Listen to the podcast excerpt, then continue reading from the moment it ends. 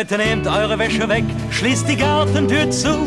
Musikanten sind in der Stadt. Bringt die Katze ins Im Verlauf des gestrigen Nachmittags haben wir Kenntnis bekommen darüber, dass eine Gruppe irischer Landfahrer in Menden äh, an der Battenfelswiese aufgeschlagen ist. Licht ganz nied und nagelfest ist und was keinen Riegel vorhat. Das wird sofort geklaut und bleibt ewig vermisst. Musikanten Es kam unter anderem zu einem Tankbetrug, zu Diebstählen, äh, zu einer Sachbeschädigung.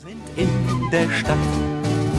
Müll und Fäkalien. Sicher dreifach das Wohnwagengruppe eine Kartenleserin und äh, Kaffeesatz, was es alles so gibt. Musikanten sind I'm a witch. Mark my words, Gypsy, you will pay for this insolence. Und fressen sich satt. Die saufen und raufen und zahlen dann nicht. Musik Die Soße, das Schnitzel, ja, und mit Gestank. Herumzigeunern. Roma Steel Kids Wir waren also natürlich von Tag 1 Feindbild. Hexer und Teufelsanbeter und ähm, also alles Schlechte. Fahrendes Volk, diese Fetischisierung irgendwo und Sexualisierung. Exotische, rassige Frauen, äh, die alle ganz, äh, ja, toll tanzen und singen und ein Tambourin im besten Fall noch haben. Wer Lieder singt, steckt auch die Herberg in Brand. Musikanten sind in der, Sch- Holt die Wäsche rein, holt die Kinder rein, die ins Bett kommen. sind in der Stadt. Hallo Sterna. Hallo Maike. Wir sprechen heute über Antiziganismus in Kunst, Kultur und Medien. Wir schauen uns verschiedene, vor allem weibliche Figuren an, in Opern, in der Literatur und in der Musik. Also wir gehen von Georges Bizets Oper Carmen zu Esmeralda aus dem Glöckner von Notre Dame. Gehen wir nochmal ganz weit zurück zum Reichstag in Freiburg von 1498, der sehr lange Konsequenzen hatte für die Minderheit der Sinti und Roma damals für vogelfrei erklärt wurden und dass einige Stereotypen, Klischees, Mythen, Märchen auch gefestigt hat in der Gesellschaft, vor allem in der weißen Mehrheitsgesellschaft. Wir haben mit Esther Reinhard Bendel gesprochen. Sie ist bei MIA, Melde- und Informationsstelle Antiziganismus in Rheinland-Pfalz. Außerdem ist sie Mitbegründerin von Sinti und Roma Pride und Aktivistin. Sie hat uns auch ganz eindrücklich erzählt, was Rassismus in Kinderfilmen macht mit ihrem Kind. Das ist ja was, was also ich zum Beispiel als Teil der weißen Mehrheitsgesellschaft überhaupt nicht nachempfinden kann, weil mich das nicht betrifft. Wie geht's dir, Sterner, wenn du mit Medien konfrontiert wirst? Sowas wie Alexandra zum Beispiel, da wollen wir ja nachher auch nochmal drauf schauen. Der Z-Junge, das ist ein Lied aus den 1960ern. Zigeunerjunge, Zigeunerjunge spielte am Feuer Gitarre. Dam, dam, dam, dam, dam, dam, dam. Das sind ja irgendwie alte Sachen, wo man sagt, so ja, die sind jetzt halt in der Welt, aber die werden halt immer wieder reproduziert und Angehörige der Minderheit werden immer wieder damit konfrontiert. Wie kann man damit einen Umgang finden? Es gibt verschiedene Arten, damit umzugehen. Einerseits äh, kann ich darüber lachen. An irgendeinem Punkt dann nicht mehr, dann haut es ins Gegenteil um. Und irgendwann denke ich, ach, was soll's. Es ist eben in der Welt und ich kann es nicht entfernen. Und vielleicht ist es auch gut so, damit die Gesellschaft eben mitbekommt, dass Antiziganismus nicht ein Begriff aus ferner Zeit ist, sondern dass es immer noch aktuell passiert. Und es verletzt Menschen einfach, ne? Ja, es hat immer verletzt und das dauert an.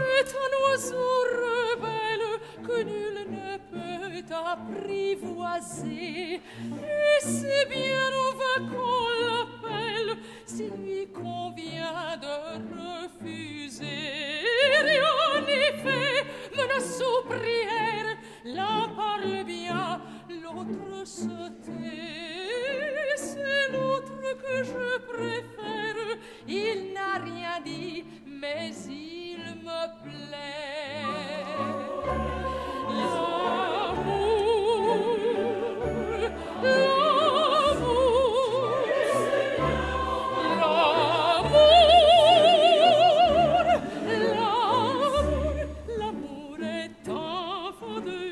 Wenn du mich nicht liebst, ich liebe dich.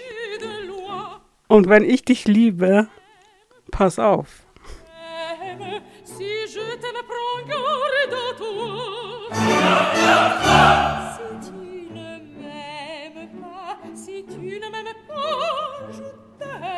Fangen wir einfach mal mit Carmen an, weil wir haben uns sehr viel mit Carmen beschäftigt in den letzten Wochen und haben einiges zusammengetragen. Die Oper Carmen von Georges Bizet, die eben 1875 zum ersten Mal aufgeführt wurde. Das Buch von Prosper Mérimée ist 30 Jahre älter. Gerade bei der Figur ist mir tatsächlich als erstes aufgefallen, dass sie voller Sexismen ist, aber eben auch gepaart mit so einem exotisierenden Rassismus einfach. Sie wird als Bohemien bezeichnet. In der deutschen Übersetzung, in der englischen Übersetzung ist immer die rassistische Fremdbezeichnung drin. Im Original ist sie die Bohemien, was ja auch so viel heißt wie Proletarierin. Ja. Sie ist Schmugglerin unter anderem, aber Sie arbeitet in der Zigarettenfabrik, Ja. genau. also sie kann aus den Karten lesen. Sie tanzt natürlich und singt. Also singen tut sie sowieso, weil es ist eine Oper. und am Ende wird sie halt ermordet, weil ihr Liebhaber eifersüchtig ist. Also es geht um einen Femizid, um das nochmal ganz klar auch zu sagen. Deswegen finde ich sehr präsent eben diesen sexistischen Aspekt bei Carmen, aber eben auch mit dieser Markierung des Fremden. Also sie wird hier als Dämonin bezeichnet, als Hexe, die die Männer verführt und dann fallen lässt.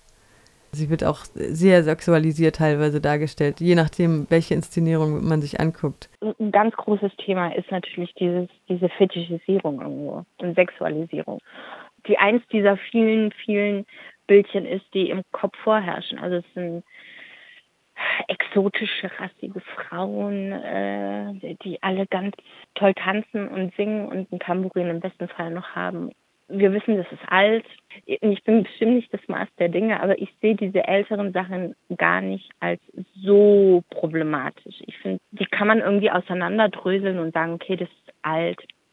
Das war damals anders. Da waren ja auch nicht nur wir als Frauen jetzt irgendwie objektifiziert, sondern das waren irgendwie alle Frauen auf irgendeine Art und Weise. Also es, es war alles problematisch. Wenn du als Frau dieser Minderheit angehörst, hast du natürlich auch tatsächlich heute noch diese Probleme. Also es- ich erinnere mich dran, ich als junge Frau im Job, das war für manche Männer tatsächlich irgendwie ganz was Tolles. Die fanden mich wahrscheinlich davor schon nicht ganz schlecht, aber als sie dann gehört haben, auch noch ich bin Sintetze, dann fanden die das noch viel toller. Und das sind natürlich so Sachen, die, die super problematisch sind. Also ich weiß, ich hatte einen Chef, da war ich 19 und der meinte dann zu mir, kannst du morgen nicht mit einem schönen Rock und hohen Schuhen kommen? Ganz furchtbar. Ich glaube, dass du als Frau überhaupt so auch heutzutage noch einfach um deinen, um deinen Platz kämpfen musst und gucken musst, wie du da draußen klarkommst in der Welt. Und wenn du dann natürlich dann auch noch vermeintlich irgendwie exotisch bist, das ist ja auch was, das trifft ja nicht nur auf uns zu, das erfahren ja auch ähm, schwarze Frauen zum Beispiel oder asiatische Frauen, dass man da in so eine komische Schiene reingeschoben wird auch noch. Das ist einfach Teil der Lebensrealität, das erfahren wir. Und das ist schlimm und das ist problematisch. Aber umso wichtiger ist es halt auch für mich, dass ich heute sage, hey, wir müssen unsere Mädchen stärken, wir müssen unsere Frauen stärken. Die müssen da rausgehen und die müssen für sich selber einstehen können. Und das ist halt schwer. Je nachdem, wo du aufwächst und wie du aufwächst, du schon massive Benachteiligung erfährst seitens der Lehrer, von klein auf. Dein Selbstwertgefühl und dein Selbstbewusstsein sind ja quasi nicht gegeben. Wie sollst du eine starke Frau werden, wenn du von klein auf eingetrichtert bekommst, dass du irgendwie schlechter bist als andere? Und das ist so, das sind so Baustellen, die bei uns in der Community auch ein Thema sind und die auch wichtig sind und wo ich einfach auch hoffe, dass ja, dass wir weiterkommen und dass wir unsere Kinder stark machen können, dass wir eben auch gerade über Bildung und so weiter was erreichen können, damit Mädchen, Frauen einfach ein, ein, ein gutes Leben führen können, ohne irgendwie in irgendeine Schiene reingeschoben zu werden. Anna Netrebko ist halt so äh, für meine Vorstellung der Prototyp von Carmen. Sie hat natürlich diese Kurven und ist freizügig angezogen. Ich würde mal sagen, die passenden Bewegungen hat sie dazu und Netrebko verkörpert, dass Carmen es schafft, dass zwei Männer sich auf einmal in sie verlieben. Das wird natürlich verurteilt. Sie wird als, als Hexe, als unnatürliche Zauberin dargestellt, weil das ja nicht üblich äh, sein kann, nicht sein darf. Und äh, es ist allein ihre Schuld, dass die Männer sich in sie verlieben. Mhm. Das wird natürlich am Ende bestraft. Die Frau wird bestraft für Einfach weil sie eine Frau ist. Weil sie ist, was sie ist, ja. weil sie sich ihrer Natur hingibt. Und weil sie halt macht, was sie will. Ne? Also ich finde das tatsächlich ein bisschen ambivalent, diese Figur. Einerseits kann man sagen, das ist so ein Moralstück. Also sie wird halt dafür bestraft, dass sie eine Frau ist und dass sie ihre Sexualität frei auslebt oder auch ihr Leben einfach frei, selbstbestimmt lebt. Ne? Sie verdient ihr eigenes Geld, sie kann sich ihre Liebhaber selber aussuchen. Dafür muss sie dann sozusagen bezahlen, in Anführungsstrichen. Also könnte man das so als moralisierendes Stück auffassen, obwohl es ja tatsächlich gefloppt ist. Ne? Die Uraufführung ist war ein voller Flop, ja, aber äh, kurz nach Bizets Tod war es natürlich. Es ist, es ist heute eine der größten Opern äh, der Welt, würde ich sagen. Auf eine der kurzen Ausschnitte bei YouTube nochmal eine kurze Zusammenfassung, die, diese ganzen Sexismen, diese Exotismen auch nochmal schön, das heißt schön, eigentlich traurig auf den Punkt bringen. Da steht jetzt, und ich zitiere, Prosper Mérimée, 1845 veröffentlichte Carmen-Novelle, brachte einen neuen Frauentyp in die zivilisierte Metropole Paris. Als Z war Carmen mit ihrer wilden, exotischen Schönheit das ideale Lustobjekt. Zugleich nimmt sie sich aber auch eine Freiheit zur Selbstbestimmung, die sich im 19. Jahrhundert nur Männer leisteten. Genau darin liegt ihr Reiz, aber auch ihr Verbrechen in den Augen der Gesellschaft. Und der Grund, für ihre Ablehnung bei der Premiere. Auch für Leute vielleicht, die das Französische nicht ganz mächtig sind. In dem französischen Wikipedia-Artikel zum Beispiel zu Prosper Mérimées Novelle Carmen steht eben drin, sie ist Gitan. In der Oper steht drin Bohemien.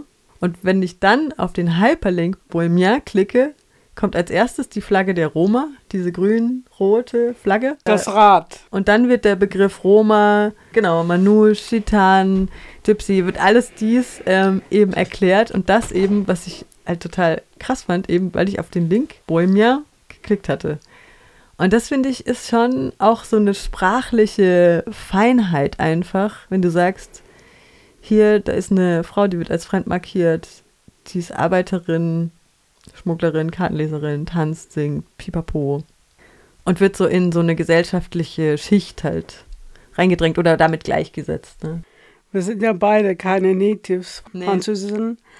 Deswegen müssen wir uns da ein bisschen durchwursteln durch einzelne Begriffe und, mhm. und ihre Bedeutung.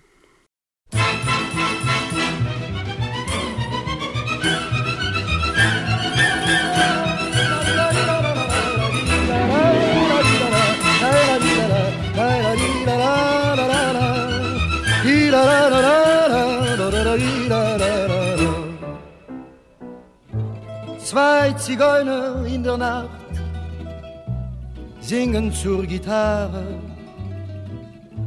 spielen meine. Apropos Begriffe. Die rassistische Fremdbezeichnung, da ist nicht so ganz klar, wo sie herkommt, aber es wird davon ausgegangen, dass sie aus dem Griechischen kommt und heißt die Unberührbaren. Es gibt auch Theorien, die besagen, dass es aus dem Deutschen kommt und ziehender Gauner heißen würde. Im Romanes gibt es diesen Begriff nicht. Das heißt, es ist ganz klar, das ist eine Zuweisung, genau. Spiel Zigeuner, spiel für mich, heiß so heiß wie Feuer. Wenn ich deine Lieder höre, schmeckt mir der Tokayer. Lach doch mit in Romanes würde dieser Begriff wahrscheinlich anders heißen, anders klingen. Es, es gibt ihn einfach nicht. Deswegen lehne ich persönlich ihn auch total ab, weil er kommt von außen. Es ist schon, also bis zu einem gewissen Teil ist es natürlich auf jeden Fall spekulativ. Ich denke, es hat wahrscheinlich beides so ein bisschen Wahrheitsgehalt. Also dieses Athiganoi, das macht Sinn, weil Sinti und auch Roma waren eine gewisse Zeit lang im alten Griechenland auf Durchreise quasi also das kann schon sein, dass es uns damals eben aufgedrückt wurde und in Deutschland dann weiß ich nicht, ob der ziehende Gauner dann tatsächlich daher stammt oder ob das auch vom Assiger Neu und das kann alles sein. Das wäre genauso, als würde man jetzt sagen, du heißt nicht Sterna, du heißt Annette oder Michaela. Das stimmt einfach nicht und ich nehme es nicht an. Michaela. Das ist ja die Antagonistin ja, von Carmen. Da muss man nicht Bei Carmen würde ich ja vielleicht noch drüber nachdenken. Michaela ist ja eigentlich, fand ich, eine ziemlich langweilige Person in diesem Stück. Sie ist ja die Freundin von Don José, in, der sich dann in Carmen verliebt und die wollen eigentlich heiraten, aber er, er dreht dann halt völlig hohl und desertiert und haut mit ihr halt ab in die Berge und wird Schmuggler, obwohl er das eigentlich nicht will. Und sie rennt eben die ganze Zeit hinterher und ist immer so verschämt und so keusch und so christlich. Also sie ist halt so das komplette Gegenteil und die Vertreterin der Mehrheitsgesellschaft, würde ich jetzt mal so sagen. Was ich in der Oper spannend fand, und da, da habe ich mich jetzt auch ganz neu erst damit befasst, Michaela singt Sopran und die Carmen, die ja Protagonistin ist, ich würde gleich sagen Oper, singt Mezzo-Sopran. Das ist halt nochmal so ein irgendwas zwischen Sopran und Alt, so grob. Also ein bisschen tiefer, ein bisschen voller.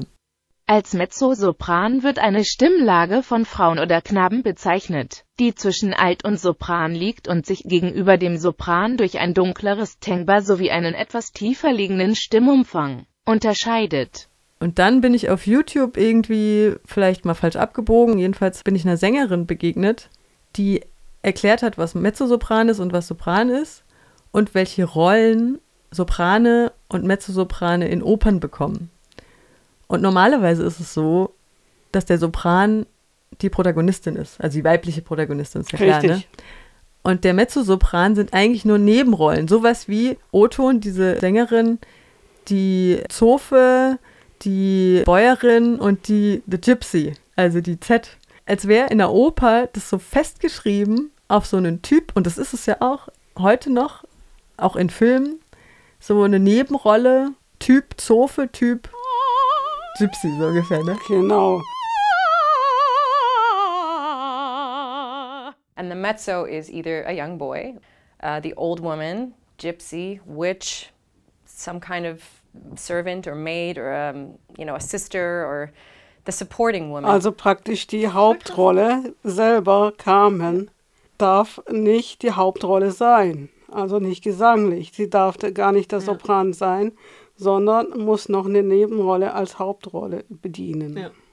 Das ist ja auch das, was du bei Charlie Chaplin immer gesagt hast, Sterne, weil er ja sich nie geoutet hat, glaube ich, als Sinto. Er dann halt immer so der Tramp ist. Der Verlierer. Komm, Zigan, komm, Zigan, spiel mir was vor. Komm, Zigan, zeig heut, was du kannst.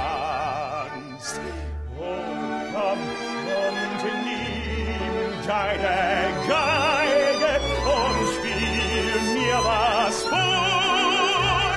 Spiel, bis mein Herz vor Freude tanzt. Ich geb dir. Ich glaube, jetzt haben wir wirklich äh, viel über Carmen geredet.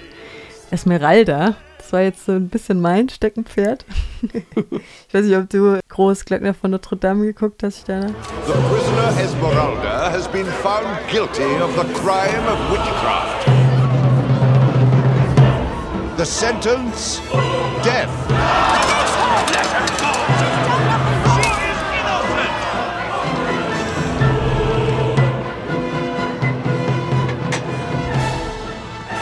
Naja, als, als Kind halt Disney, Hunchback of Notre Dame hat ja jeder mal geguckt und ich glaube, ich hatte sogar mal ein Basecap, wo er drauf abgebildet war. Mit der Zeit habe ich dann auch natürlich mitbekommen, dass Esmeralda das Klischee sehr erfüllen muss. What a woman! Ich bin dann viel auch auf YouTube und auf Wikipedia gewesen und da gibt es einen Eintrag über La Esmeralda als Figur. Also sie hat, heißt dann wirklich La Esmeralda. Der Roman ist ja von Victor Hugo eben von 1831. Notre Dame de Paris heißt er im französischen Original, weil er halt fast ausschließlich in dieser Kirche spielt. Ich habe einen Pakt mit den Mächten des Bösen. Ich habe den Vögeln die Augen ausgekratzt, wenn sie schöner gesungen haben als ich. Ich habe ein kleines Kind ins Wasser gestoßen, nur weil es fröhlicher war als ich. Und euer schwarzer Schatten, der hat mich tanzen lassen. Ja, und Charlie ist der Teufel und der war mein erster Mann. Und jetzt habe ich Gringoire und das ist der Fürst der Erden und der König der Grünen. Damit ist der Justiz Genüge getan. Er löst sie. Die Geschichte um Esmeralda ist angeblich, dass sie geraubt wurde von, wie es in dem Artikel hieß, Roma. Immerhin. Die benutzen nicht die rassistische Fremdbezeichnung, auch wenn dieses Stück ja im Mittelalter spielt und da natürlich die Zustände, obwohl das noch vor 1498 war, muss man dazu sagen, da waren Sinti und Roma noch nicht vogelfrei erklärt, aber trotzdem war das Standing dieser Leute natürlich auch relativ weit unten in der Hierarchie, könnte ich mir vorstellen. So. Na, das könnte aber auch daran liegen, dass, dass sie was Negatives gemacht haben. Sie haben immerhin das Kind geklaut und deswegen werden sie auch richtig bezeichnet, damit dann jeder weiß, wer das Kind geklaut hat. Ist halt die Frage, ob das Kind geklaut war. Auch dieses ist ja ein Mythos, den Esther Reinhard Bendel ganz schön für uns auseinandergenommen hat. Weil die Kinder ja oft nicht geklaut waren, sondern einfach unehelich von ledigen Müttern an die vorbeiziehenden Roma- oder Sinti-Familien gegeben wurden, weil die sich nicht drum kümmern konnten, ganz einfach. Das ist ja die Geschichte hinter diesem Mythos. Weil man eigentlich immer sicher war, dass es den Kindern bei Sinti und Roma am besten geht. Was ganz viele Leute nicht wissen, ist das, wenn deutsche Frauen oder Frauen aus der Mehrheitsgesellschaft irgendwie früher unehelich ein Kind erwartet haben. Das wissen wir alle, das war eine große Schande. Also wahrscheinlich bis in die 60er Jahre hinein, je nachdem, wo man gelebt hat, wie ländlich, wie katholisch oder kirchlich stark geprägt. Und diese Frauen sind tatsächlich dann zum Teil, wenn sie wussten, da sind Sinti, also ich weiß das zum Teil, sind die da hingegangen und haben eben dort mit den Frauen gesprochen und haben gesagt, hey, könntet ihr mein Kind aufnehmen, könntet ihr es aufziehen, ich kann es nicht. Das ist passiert. Und das ist nicht nur einmal und nicht nur zweimal passiert. Es gab einfach, dass unsere Leute sich Kindern angenommen haben, die andere nicht haben wollten oder nicht haben konnten, weil sie nicht für sie sorgen konnten, weil die, das gesellschaftliche Ansehen ihnen zu wichtig war. Bei uns Kinder haben einen sehr, sehr, sehr hohen Stellenwert. Das ist so mit das Wichtigste, was es gibt, sind Kinder. Da war das Mindset halt auch so, hey, eins kriegt man noch satt. Und daraus wurde irgendwie was Negatives gesponnen, weil man dann halt vielleicht irgendwann ein Kind gesehen hat, das rein optisch vielleicht nicht in die Familie gepasst hätte, wobei das auch kein Anhaltspunkt ist. Äh, Wir hatten einen Fall in Griechenland damals, wo eine Roma-Familie ein blondes, blauäugiges Kind hatte und alle versucht haben, ihnen das Kind wegzunehmen und da wurden dann Tests gemacht und weiß nicht, es war eben doch ihr Kind. Das steckt so fest drin, dass es einfach mir wichtig ist, das immer wieder zu betonen, dass wir nicht darauf angewiesen sind, andere Leute Kinder zu klauen oder sonst irgendwas, um Gottes Willen. Nee. Es war tatsächlich so, dass die Leute geholfen haben. Das ist wichtig, dass das endlich gehört und verstanden wird. Damit vielleicht dieses Vorurteil wenigstens langsam mal ein bisschen aus den Köpfen verschwindet. Na, jedenfalls, das ist äh, diese eine Geschichte um Esmeralda, dass sie geklaut wurde als Kind und, und in diesem Wikipedia-Artikel Antiziganismus erfährt. Und dann im gleichen Absatz heißt es, sie sei so abergläubisch, weil sie ja bei den Roma aufgewachsen wäre. und ich mir denke so, hm, okay. Also ihr benennt Antiziganismus. Ihr benennt die Roma bei ihrem eigenen Namen, nicht bei der rassistischen Fremdbezeichnung, immerhin. Aber dann halt doch wieder so zurückzufallen in so Stereotype, so von wegen, das geht ja in die Richtung, ja, liest aus der Hand, liest Karten, Wahrsagerin. Hand! Ihr habt das Zeichen des Bösen! So ein Unsinn! Das ist ein Geburtsmal, sonst nichts. Das ist erblich in meiner Familie. Hexe! Beten? Ich bin Zigeunerin. Ich weiß gar nicht wie. Eine kluge Ziege! Hexerei. Das dachte ich so, das ist so ein bisschen paradox. Also ich meine, das zeigt auch wieder, wir haben noch einen weiten Weg zu gehen. Wir haben immerhin angefangen so. Es wird vielleicht besser.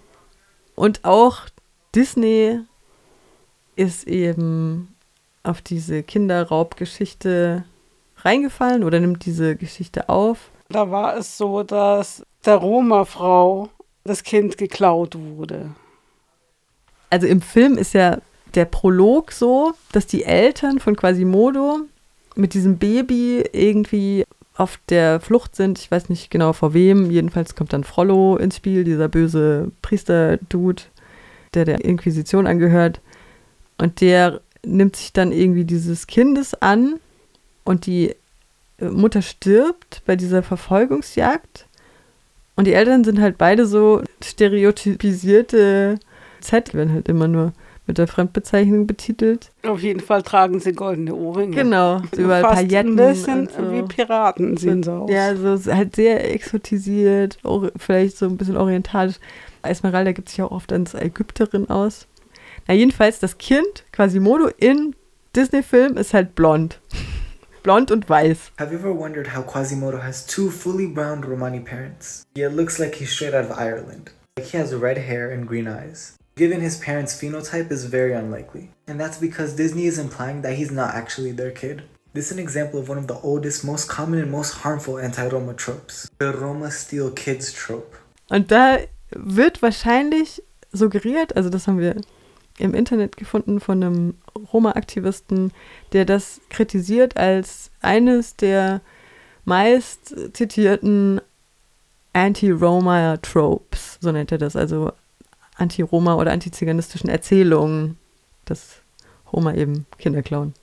Das Ding, was dahinter steckte, als du gesagt hast, Roma-Frauen müssen tatsächlich Angst haben, weil es schon vorkam, dass ihnen die Kinder weggenommen werden, wenn die blond und blauäugig sind oder wenn sie zu hell, also zu hell. Oder wenn sie geklaut aussehen. Genau, ja, ja, genau. Solche Erzählungen wie mit ne, Roma, Sinti klauen die Kinder, führen dann dazu, dass Roma und Sinti-Frauen ihre Kinder weggenommen werden. Das ist doch. Weil man meint krass, eben, dass, oder? dass sie es geklaut hätten. Ja, genau. Dabei sind es ihre Kinder und ihnen wird es dann weggenommen. Ja. ja, tolle Sache. Gibt es noch was zu sagen zu Esmeralda? Eigentlich schade. Ein hübsches Ding. Nur ein bisschen zu wild. Man muss sie eben an die Kandare nehmen. Halb Engel, halb Teufel, die richtige Mischung. Natürlich ist sie auch eine Hexe, ganz klar, ne? Ja, natürlich. Was Ja. sonst? Und eine Kartenleserin und Kaffeesatz, was es alles so gibt. Der Ziegenbock ist ja irgendwie der Satan in Gestalt einer Ziege. In dem alten Film mit Anthony Quinn und Tina Lollobrigida ist es ja so, dass beide hingerichtet werden sollen. Also der Ziegenbock soll an den Galgen. Wo du dir auch denkst so, okay, Und nun zeige ich euch Jali, Esmeraldas Wunderziege, die nicht nur schreiben, sondern die auch lesen kann, dank unserem Meister Gutenberg. Sie wird vor euren Augen ohne jede menschliche Hilfe ein bestimmtes Wort schreiben. Also Hugo hat das ja geschrieben als Kritik an dieser Gesetzgebung und ja, an dieser Gerichtsbarkeit der Inquisition im Mittelalter. Und die Kritik kommt schon rüber, finde ich so, ne? Also das kann man ihm schon zugute halten. Weil, also wie absurd ist das eigentlich, einen Ziegenbock zu hängen wegen Hexerei? Die Idee muss erst mal kommen. Gerade zum Beispiel beim Glöckner von Notre Dame, die Intention, mit der Hugo das geschrieben hat, die war nicht negativ. Und das ist das, worauf ich mich halt fokussiere. Ich sehe, das, dass die Geschichte so geschrieben wurde, quasi in dieser Zeit, in der dann hier die Kirche gesagt hat, boah, nee, hier die Teufelsanbeter und diese Heiden und weiß ich nicht. Das hat ja der Realität entsprochen. Dass er das in der Geschichte aufdröselt. Das finde ich eigentlich gut. Es ist natürlich nicht zeitgemäß. Heute hätten wir es anders gemacht. Aber für die Zeit, in der er es geschrieben hat, finde ich, das Ding war eigentlich gut gemacht. Und das kann ich nicht absprechen heute. Ich kann nicht jetzt sagen, für den heutigen Standard ist es nichts mehr. Das möchte ich nicht. Ich versuche da schon ein bisschen zu differenzieren. Und das ist halt das, wo ich sage, wir sind jetzt irgendwie 2023. Gewisse Sachen sollten wir heute besser wissen, die werden aber heute immer noch nicht besser gemacht. Und das ist halt jetzt mein Problem, weil ich halt finde, jetzt wissen wir viel und man weiß mehr und wir haben 1945 hinter uns gelassen und wir sind trotzdem noch da, wo wir sind. Wenn die Idee erstmal dann aber da ist und sich verfestigt hat, dann ist es dann nur noch ein leichtes. Die Masse bestimmt. Natürlich ist, wer es für uns jetzt ist, ist lächerlich, es Ja. ist undenkbar. Aber wenn die Masse sagt, die Ziege ist der Teufel, dann irgendwann glaubt jedes Kind daran, die Ziege war der Teufel. Wir Sinti sind seit jetzt fast 700 Jahren in Deutschland. Damals gab es noch keine Migranten in dem Sinne. Also wir kamen quasi aus Indien, Pakistan hierher. Wir waren so ziemlich das Allerdunkelste, was man hier jemals gesehen hat. Wir haben eine andere Sprache gesprochen. Wir waren also natürlich von Tag eins Feindbild. Das hat so bedrohlich gewirkt auf die Menschen damals, dass von Anfang an unseren Leuten verboten wurde, zum Beispiel sich für längere Zeit in Städten aufzuhalten. Also wir durften keinen festen Wohnraum haben in Städten. Das war uns untersagt. Gleichzeitig war das dann die Zeit, wo Luther gerade seine Schriften verfasst hat. Und die waren gleich super feindselig. Also wir wurden dann eben als Hexer und Teufelsanbeter, also alles Schlechte wurde da quasi verschriftlicht. Und es waren ja die ersten Schriften, die quasi zugänglich waren für den Otto-Normalmenschen. Das hat sich gehalten.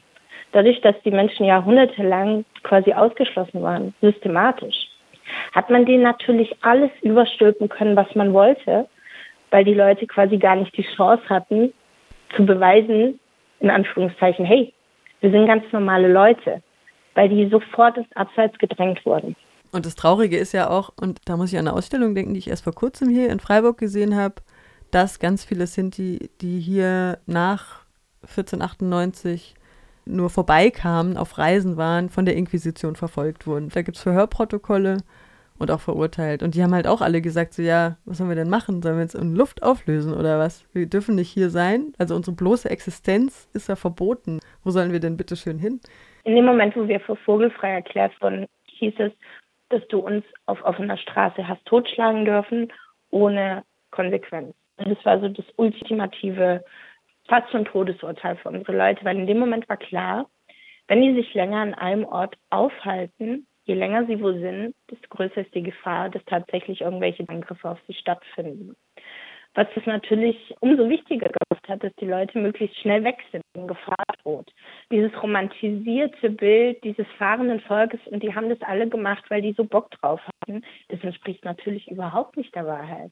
Die Leute hätten mit Sicherheit gern auch ein kleines Häuschen gehabt, wo sie ihre Ruhe haben können und einfach ein normales Leben führen können. Aber das war nicht gegeben, weil einfach permanent eine Gefahr für Leib und Leben bestanden hat. Gleichzeitig hält sich dieses Klischee bis heute. Gerade jetzt auch, das ist jetzt schon wieder so eine Modeerscheinung, dieses Hippie, Boho, Lifestyle-mäßige. Und man vergisst, oder viele Leute wissen es einfach nicht, das war nicht auf freiwilligen Stücken, dass die Leute gesagt haben, okay, cool, wir sind jetzt fahren und wir müssen gucken, dass wir als fahrendes Volk um unser Dasein fristen und irgendwie schauen, dass wir unsere Familien so ernähren. Das war nicht gewollt. Das war einfach uns aufgezwungen, weil wir, wie gesagt, wir durften kein Eigentum erwerben. Wir durften nicht in Städten hausen. Wir hatten die Optionen nicht, sesshaft zu sein.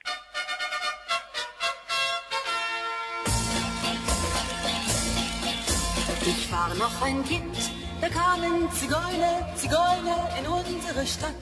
Und das ist ja auch der Grund, warum äh, viele Leute denn dieses fahrende Leben natürlich auch gelebt haben, weil sie keine Wahl einfach durch diese ständige Bedrohung der nackten Existenz. Die Wagen so bunt, die Pferdchen so zantig, sie zogen die Wagen so schwer. Also es ist natürlich super problematisch, weil in dem Moment, wo man das so ja, romantisiert, verliert man erstens aus den Augen, warum die Leute zum Teil so gelebt haben. Auf der anderen Seite ist es so verharmlosend. Es ist so, dass die, die, die Leute, die dieser Minderheit angehören, seien es Sinti oder Roma, immer noch massive Ausgrenzung erleben. Die erleben Gewalt, die erleben Angriffe, die erleben Benachteiligung im Bildungssystem, Benachteiligung im Job, Benachteiligung in der Wohnungssuche. Also es ist das tägliche Leben ist maßgeblich beeinflusst von deiner Herkunft. Auch heute noch. Wenn man das alles so romantisch zeichnet mit Lagerfeuerromantik, das hat einfach nichts mit der Lebensrealität zu tun. Und vor allem ist es auch so, dass diese Unwissenheit da einfach geschürt wird und auch ich erklären muss, dass ich eben nicht im Wohnwagen wohne, sondern ganz normal in einem Haus und dass meine Eltern eben auch nicht im Wohnwagen gewohnt haben und auch meine Großeltern nicht. Das ist für die Leute ganz abstrakt sich vorzustellen, dass wir tatsächlich als normaler Teil dieser Gesellschaft leben. Also das, das geht auch oftmals ganz schwer in Köpfe rein, weil diese Bilder, die man eben von klein auf lernt, die sind so präsent, dass die Leute fast nicht glauben können, dass wir eben tatsächlich ganz normale Leute sind. Dann kam der Abend, ich fand die Zigeuner nicht mehr. Lalala. Wo sie noch gestern gesungen, da war alles leer. Lalala. Zigeuner,